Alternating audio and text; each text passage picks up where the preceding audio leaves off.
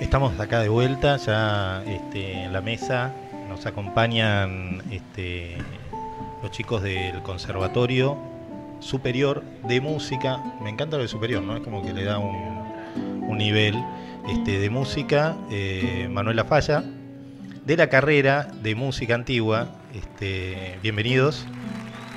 Gracias. ¿Cómo les va? Buenas noches.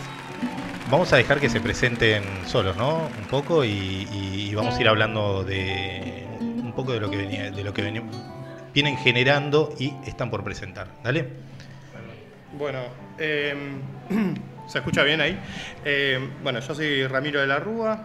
eh, no voy a presentar por, por ustedes. Me, me- me siento que los ultrajo, así que por favor digan sus nombres. Bueno, mi nombre es Gabriel, Gabriel Gomori, soy de la provincia de Salta y estoy acá estudiando desde el año pasado. Bien. Eh, yo soy José David Pachón, yo soy colombiano, pero hace... Eh, yo soy José David Pachón, soy colombiano, hace cinco años estoy acá en la Argentina y desde ese momento entré a la carrera de música antigua. Eh, toco este instrumento que, bueno, ustedes pueden ver, es un laúd del siglo XVI y bueno, ahora en un ratito podrán escucharlo. Un, un laúd, este, la gente igual lo, algo, algo aprecia este, desde la desde lo que están viendo por YouTube, este, es como una guitarra, ¿no? Algo, eh, digo, tiene, más o menos la forma. ¿De dónde proviene esto, este instrumento? Es un instrumento de cuerda pulsada, más allá de decir que es como una guitarra, aunque tiene ciertos parecidos. eh, es un instrumento proveniente del ud árabe, eh, que entró a Europa y que, bueno, con el pasar de los años su- sufrió ciertas eh, transformaciones. Modificaciones. Modificaciones, exactamente. Y este es eh, un instrumento que se usaba a mediados del siglo XVI. Mediados del siglo XVI. Sí, claro. eh, perdón, no, no. No, no, iba a preguntar, ¿es específicamente, eh, digo, se, están, se fabrican actualmente? Eh, se fabrican por encargo con luthiers que se dedican a hacer este tipo de instrumentos. Ok, o sea que no estamos viendo una pieza del siglo XVI. No, Por ahí es una no, brutalidad lo que me pregunta. Es como la Susana Jiménez, ¿no? Pero vivo. No, es, es una réplica. Eh, hay instrumentos de esa época eh, conservados en museos y eso, pero este no, este es- me encantaría, pero no. Y vale, sí, es como todo también, ¿no? El temita de, de- También nosotros las obras que hacemos eh, son como las representaciones, réplicas de lo que, de lo que también pasaba, porque quién sabe lo que pasaba en el Tal cual. 1600. Entonces nosotros tratamos de reconstruir, bueno, eh, lo más eh, preciso posible, aunque nunca es tan así, eh, bueno, el, Ok. el, eh, el- sobre las obras, las- cómo, se, cómo se las ejecutaba, con qué instrumentos, etcétera. Y eso se hace en base a, estudi- o sea, a estudios históricos, digamos. Sí, Exactamente, eh, precisamente eso es lo que la carrera nos ofrece. Eh, la música del Renacimiento, del siglo XVI, es música que cantan muchísimo los coros amateur, los coros profesionales incluso, pero sin conocimiento específico sobre ese repertorio. Simplemente tienen una partitura transcripta a notación moderna y bueno, la hacen porque es realmente hermosa, pero no hay un criterio eh, histórico pa- para, para ejecutar esa música. Lo que nosotros hacemos en esta carrera es conocer los tratados que hablan de cómo se interpretaba, hablan de la poética, de, de la forma de escribir la música, de las cosas que eran importantes para ellos, que no son los mismos cánones estéticos que tenemos ahora. Entonces, en, en base a esos, mm, a esos escritos antiguos, eh, tratamos de reconstruir o de reinterpretar esa, esa historia de la música. Che, ¿Y quiénes eran los músicos de ese momento? Eh, si uno los ubica con un criterio, no sé, o socioeconómico, o cultural, o qué... La, la lista es bastante larga. No, me imagino, me imagino que será variopinto, quizás, se, pero... me- quizás se refiere a de dónde venían, ¿no? Es- y bueno, un poco también eh, están como muchos ¿Cómo los consideraban también, sí? Sí, no, muchos, muchos estaban como eh, unidos a todo lo que era la iglesia, sobre todo la música que nosotros vemos, que es la música occidental, ¿no? Porque la música antigua podemos hablar de un montón de, cosas, pero estaba muy unido a la iglesia. Eso, dado que la iglesia también era la que impartía, de cierto modo, algún tipo de educación, bueno, entre otros, por supuesto, ¿no? Habían príncipes, compositores, había... Em, Pero en general era gente pudiente con estudios, con... No necesariamente, porque había, había algunos músicos, músicos, eso es una, palabra que no existía en la época como la concebimos ahora, no, no eran artistas, este, ni tampoco eran, claro, ni, ni, divos ni grandes maestros como cuando uno piensa en Beethoven, no porque fueran de menor calidad o capacidad, sino porque no, no eran considerados de esa manera en esa época. Eran simplemente artesanos que eh, eran capaces de, de, escribir la música, este, de conocer, de entender esto, y bueno, había otros que eran capaces de ejecutarla. Eh, estas personas normalmente trabajaban al amparo de la iglesia o de mecenas, ¿no? por ejemplo, familias muy pudientes como eh, los Medici en, Italia, o, bueno, o en cortes de, reyes y principal, principados. ¿no?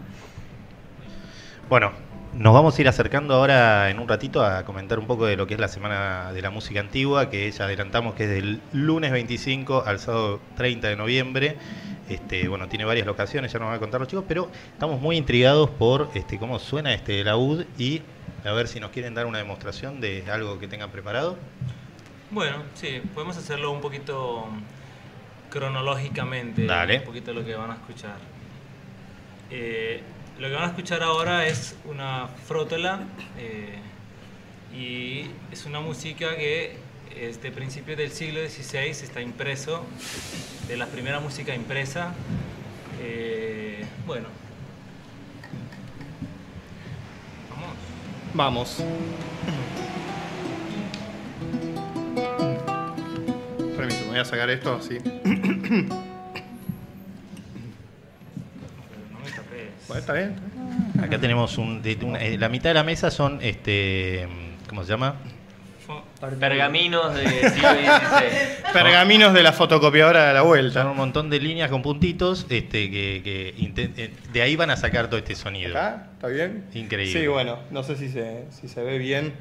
Es interesante porque no es, no es la música que acostumbran a ver eh, siempre, ¿no? Es, eh, son partituras escritas en notación antigua. En este caso, lo que mostraba Ramiro y lo que tengo yo acá en mi mano es una tablatura para la UD, o para la ¿verdad?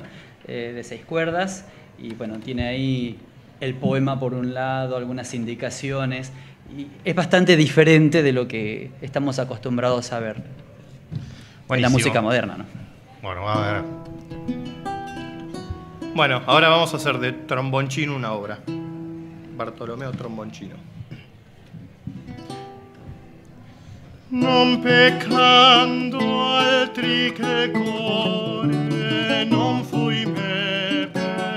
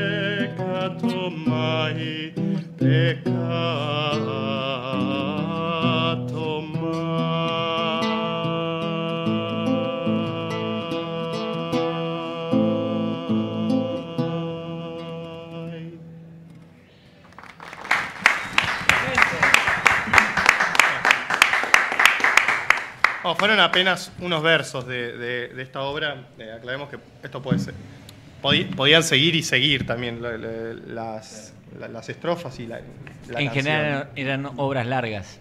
Y sí, qué sé yo, cada tanto tenías al trovador que se iba de pueblo en pueblo recitando, no sé, el poema del mío Cid, que dura, ¿cuánto? Tres horitas, eh, con, un, con un laúd y contando, contando una historia, digamos, no, el poema del mío Cid necesariamente, pero... también un poco es eh, un poco una fórmula, tanto, tanto que podían improvisar el texto, pero en este caso es una poesía que tiene cierta métrica en los versos, eh, con lo cual esta música podría funcionar perfectamente con otra poesía que tuviera la misma métrica del poema Exacto. y podíamos tocar la misma música porque se podría articular. Se utilizaba un poco así también. Claro, de la misma manera. Eh, así que bueno, es como un poco de un poco de esto, un poco de lo otro. El mismo laudista podría improvisar en esta música un montón de cosas y bueno, un poeta Vallador del siglo XVI. Exactamente. Con bastante talento podría improvisar la, poesía en el instante con esta música, sabiendo bueno ese patrón eh, rítmico de los versos. Claro, en esa época la música no era concebida como algo aparte de la poesía, siempre estaba ligada a un texto. Y entonces eh, muchas formas musicales como esta, por ejemplo, toman su nombre de la forma poética. Un soneto, también existe un soneto musical. La frótola es una forma poética, existe la forma musical. El madrigal, lo mismo. Distinto a lo que conocemos como música clásica, que es más instrumental. Es posterior. Es, importante lo que preguntas. musicales. Claro. Es interesante lo que preguntas porque uno dice música antigua y, por ejemplo, cuando yo digo música antigua, mi tío enseguida dice música clásica. Ah. Y por ahí se imaginan eh, algunos los clásicos, no sé, la época de Elvis Presley. Y, eso es antiguo. Y otros se van un poquito más atrás y se imaginan compositores como Beethoven, Mozart. ¿no? Pero cuando uno habla de música antigua, habla de música mucho más antigua.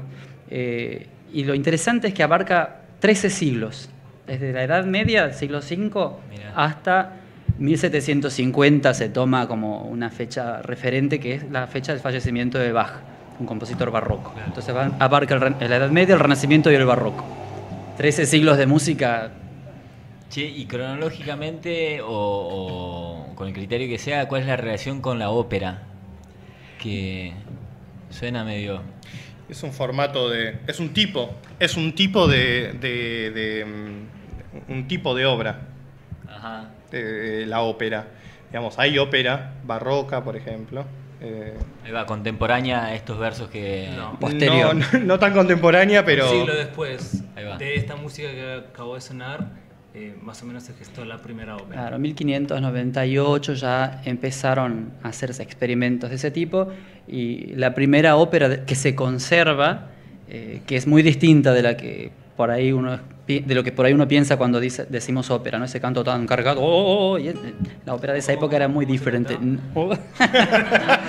este, no, e, era algo mucho más recitado porque se armó una academia eh, en Florencia de gente que muy, muy snob eh, y, que creía, o que quería, mejor dicho, rescatar la forma de, hacer teatro que tenían los antiguos griegos. Y ellos entendían que era cantando eh, de una manera casi recitada, entonces no era tanto esa música que conocemos operística ¿no? de Puccini, Verdi, eh, era otra cosa. En 1600 se, se, estrenó para una boda.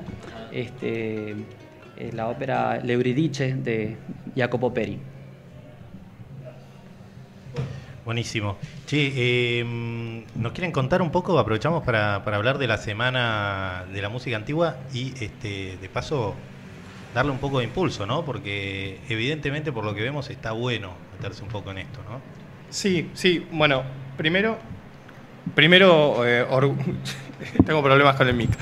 Em, primero, nosotros también eh, generamos también esta Semana de la Música Antigua para que la gente, abrimos nuestras puertas, las puertas del conservatorio y de nuestra carrera, para que la gente un poco conozca eh, de qué se trata eh, esta carrera que es tan única, ¿no?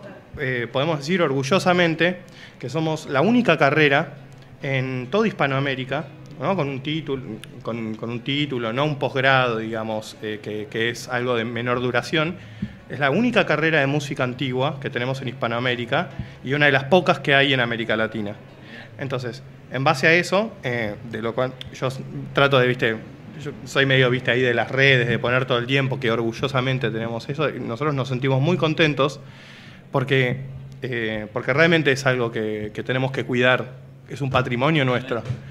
Eh, entonces, bueno, un poco en, este, en este marco, por lo menos mío sentimental, de, estamos orgullosos de, mostrar esto que somos y esto que hacemos.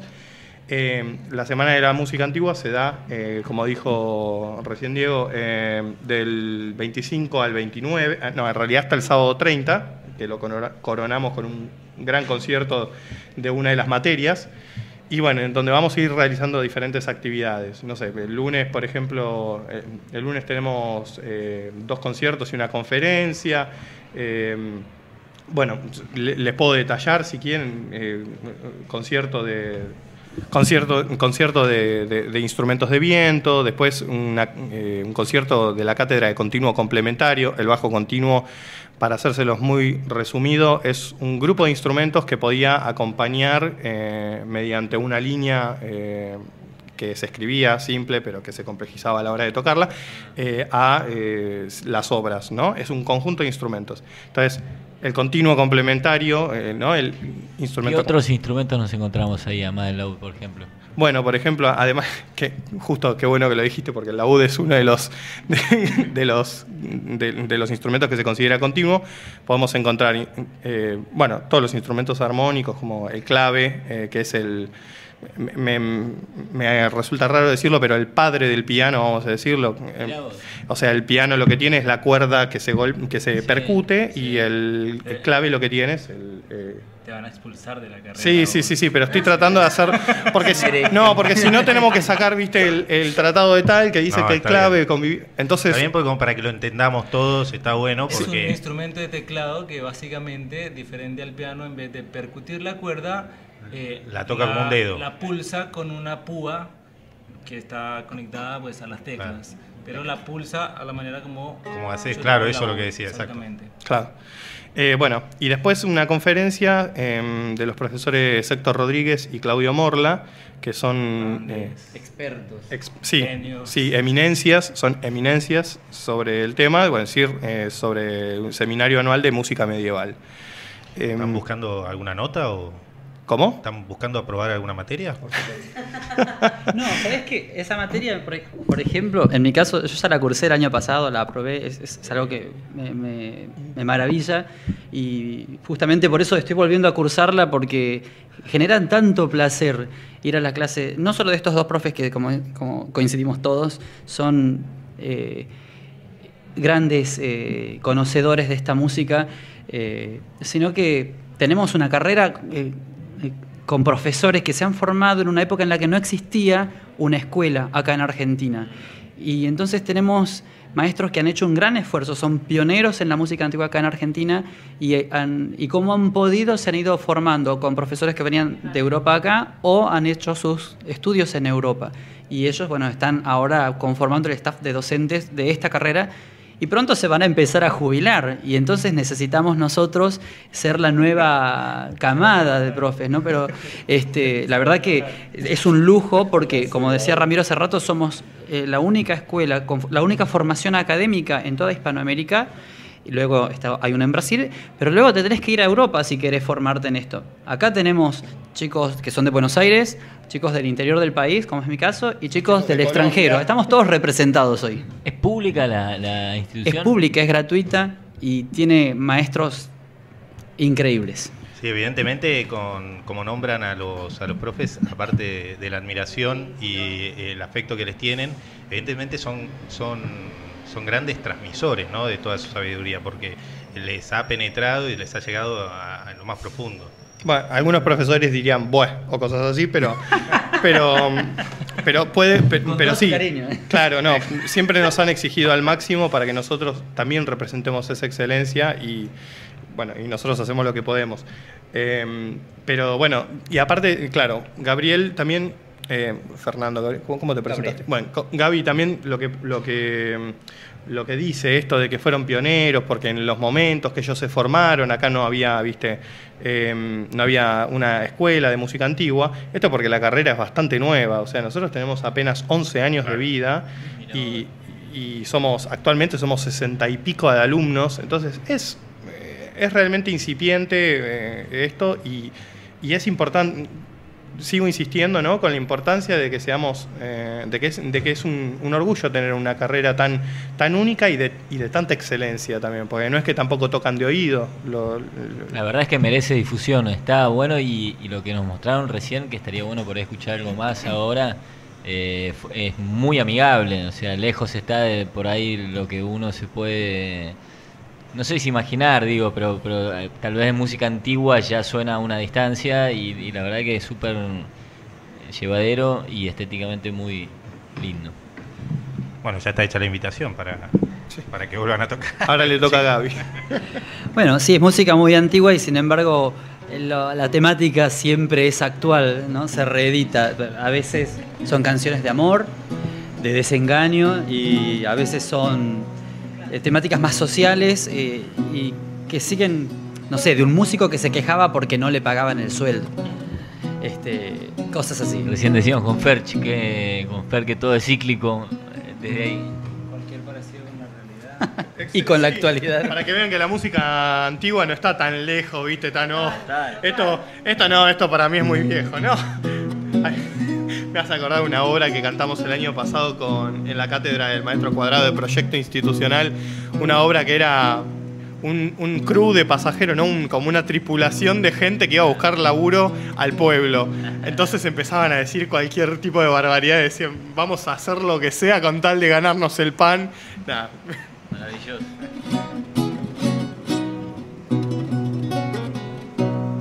Φαλάει μια μόρε, φαλάει με, σύνο με, φαλάει σματάει με, ματάει με, Fallai mini amore, che eu faccio saber, se non me fallais, che eu não tenho ser, pois teneis poder, fallai me, se non me fallais matai me, matai me.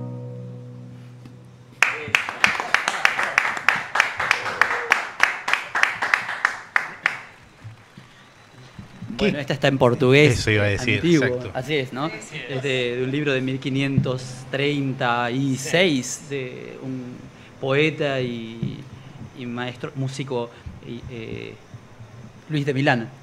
Luis de Milán, un músico, poeta español. eh, me va a matar el maestro Morla por no recordar de dónde. De Valencia, creo que es. Bueno, ¿Cómo es el peso, no? De- ya, ya español me parece que ya podrías haber cerrado ahí. Sí, sí, sí, pero bueno, ¿viste? A veces uno se mete en unos quilombos. Pero bueno, es muy interesante eh, este tipo de, de- de música, su escritura. eh, no sé si por ahí lo alcanzan a ver. No tiene, no tiene nada parecido con eh, un pentagrama moderno. No, es impresionante. Eso, Sí, y este, si alcanzan a ver un poquito, se darán cuenta que entre, entre los numeritos que hay ahí hay unos eh, de color rojo. Y eso básicamente significa que es la, la parte que canta el cantante, en este caso Gabriel, eh, que era música que era para acompañarse. Alguien que quisiera, tuviera la- el poder adquisitivo de comprarse el libro en esta época y bueno, Claro. cantar en su casa, eh, un poco de buena música. No, y luego está el carácter impro- improvisatorio que tiene esta música, porque no es todo está escrito. No es como cuando agarrás, tal vez digo una barbaridad, porque no es mi campo, pero por ejemplo, si agarras una obra de un genio de la música, como lo vemos al día de hoy, de Mozart o de Beethoven, se toca como está escrito. Vos le ponés tu impronta eh, eh, expresiva, pero se toca lo que está escrito. Y en esta época, no. Si yo tuviese que cantar lo que está escrito acá es Fallai mini amore, fallai me. Y todo lo que va al medio, fallai me. No sé, es O- invento mío. o ¿sí? el acompañamiento sería... Y eso podemos hacer.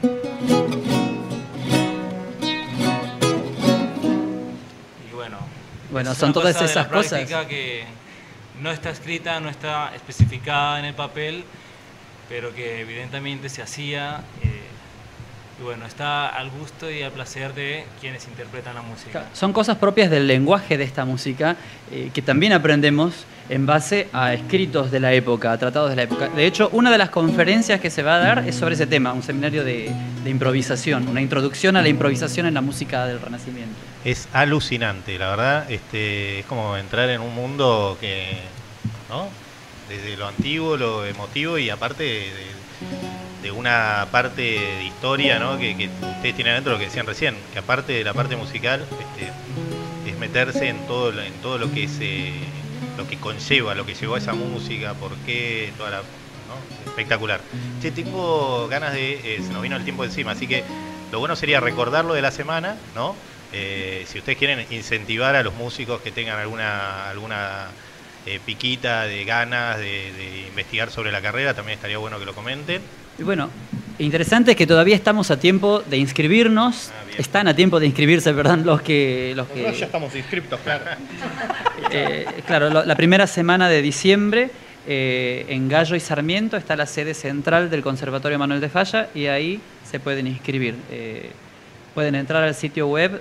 Cualquier persona tiene que tener algún tipo, algún... Eh, se- normalmente se pide que tenga un conocimiento, un estudio básico de música que tiene que acreditar naturalmente y si no lo tuviera, pues tiene que rendir un examen que De ingreso, un re- un examen de un ingreso. examen de ingreso de competencias musicales básicas y luego el año que viene a principio de año en marzo la última semana de febrero la primera de marzo eh, se hace una audición un coloquio en el que bueno cada uno va a tocar según el instrumento al que desee ingresar piezas de la época y toda esa información está en la página web del conservatorio Manuel de Falla conservatorio Manuel de Falla y ahí van a buscar Bueno, y con respecto a lo que preguntaban de la, bueno, de la semana, sí, les comento así, vuelo de pájaro, más o menos los días y la temática. El lunes 25, como les dije, concierto de instrumentos de viento, eh, concierto de, bajo- de cátedra de bajo continuo y la conferencia de, música medieval dado por estas dos eminencias previamente mencionadas. Esto se hace en Gallo, en Gallo 238, en el tercer piso, en la sede central del conservatorio. Martes 26, mismo lugar, se hace eh, un concierto de la Cátedra de Barroco Americano. Después se hace un concierto, acá uniendo los dos mundos, ¿no? Taller de música antigua de guitarras clásicas. O sea, las guitarras que todos conocemos con Y ese concierto de guitarras eh, va a cerrarse con un concierto para laúd eh, de Vivaldi, con otros músicos amigos muy queridos de- del conservatorio. Ese taller lo que tiene de interesante es que está hecho por chicos que no son de la, de la cátedra de música antigua, sino gente que se interesa por esta carrera y algunas eh, materias, eh, algunos instrumentos tienen un taller para aquellos que quieren ver de qué se trata y después al año siguiente intentan su ingreso. Mirá qué bueno.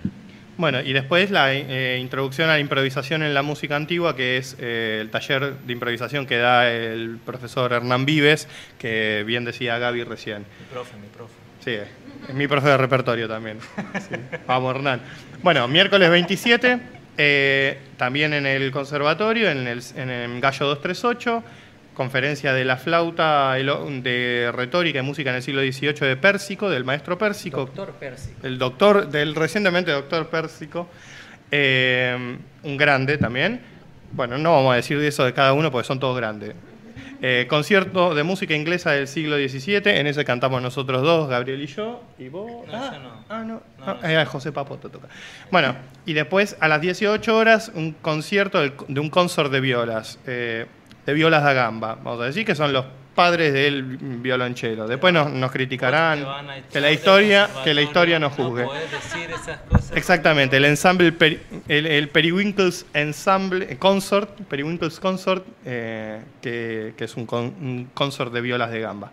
Después el jueves 28, ensamble de flautas traversas barroca, ensamble, el ensamble Tiers Culé, que ¿saben de quién es? Del Ese, maestro. mi, mi ensamble, hacemos música barroca francesa, así que bueno, los esperamos. Bueno, después alumnos que egresan, mm, que, alum- que egresan este año hacen un concierto también a las 18 y a las 20 horas un concierto del Doppia Capella, que es un, es un grupo mío donde también canta Gaby. eh, que es música policoral de fines del Renacimiento, principio del Barroco. Viernes 29, eh, todo esto es... Ah, esto es importante, esto es el jueves, esto es en la vidriera de la DG Art, que es un lugar específico que queda por el centro, Perú 374. Ahí va. Viernes 29, listo, ahí se reza. Viernes 29, de nuevo en el Conservatorio Gallo 238, conce- conferencia eh, de, de la doctora Jimena del Río Grande, Ri- Río Riande y Germán Rossi, también profe nuestro. Dos grandes conocedores de la Edad Media española sobre todo. Eh, van a contarnos sobre la lírica gallego-portuguesa, la época del Mio Cid y Ajá. anterior a eso, ¿no? Bien. Posterior a eso, concierto de alumnos de la cátedra de canto. Yo no estoy. Bueno, eh, que lo dan los profesores. la- las cátedras están dadas por la profesora Beatriz Moruja, Graciela Odone, Pablo Politzer. Eh, aclaro también, la profesora Beatriz Moruja es la coordinadora de la carrera de la música antigua, de música antigua. Y después a las 18 horas, sonatas para violonchelo en el barroco italiano. Ahí tenés. Que, bueno, eh, sábado 30, este, por último, en la sala sinfónica, tercer piso, en el mismo lugar, Gallo 238, repiten todos ahí mientras que vean el video de YouTube. Eh, en Gallo 238, el concierto a las 17.30 de mm, una obra de, de Marc-Antoine Char- Charpentier, que es francés. Barroco francés eh, es un concierto de la cátedra de proyecto institucional dictada por Beatriz Moruja, que es una de las que más sabe de barroco francés en, sí, sí, en, en Argentina mínimo, dirían algunos. Federico Ciancio y eh, Joel Predens, que son profesores nuestros. Bueno, La grupo verdad, grande. espectacular. Creo que la mejor promoción, eh, por lo menos lo que a mí me llegó, es además de, de- de lo que interpretaron, que fue espectacular, con un talento y, y con una evidente eh, dedicación importante, vocación y dedicación tal cual, eh, es eh, la pasión que se les nota y el respeto y el afecto que tienen por la gente que les transmite el conocimiento, que te juro dan ganas de conocerlos a todos. Así que ojalá nos podamos arrimar alguna fecha.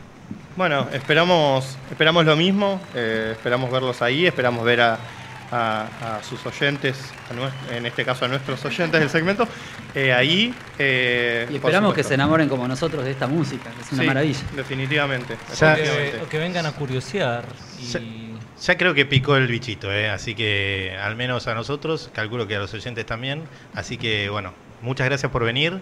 Eh, recuerden, Semana gracias de la Música. Antigua, del 25 al 30 de noviembre, Conservatorio de Superior de Música Manuel La Falla. Gracias este, y bueno, nos vamos a la tanda directamente. ¿eh? Gracias.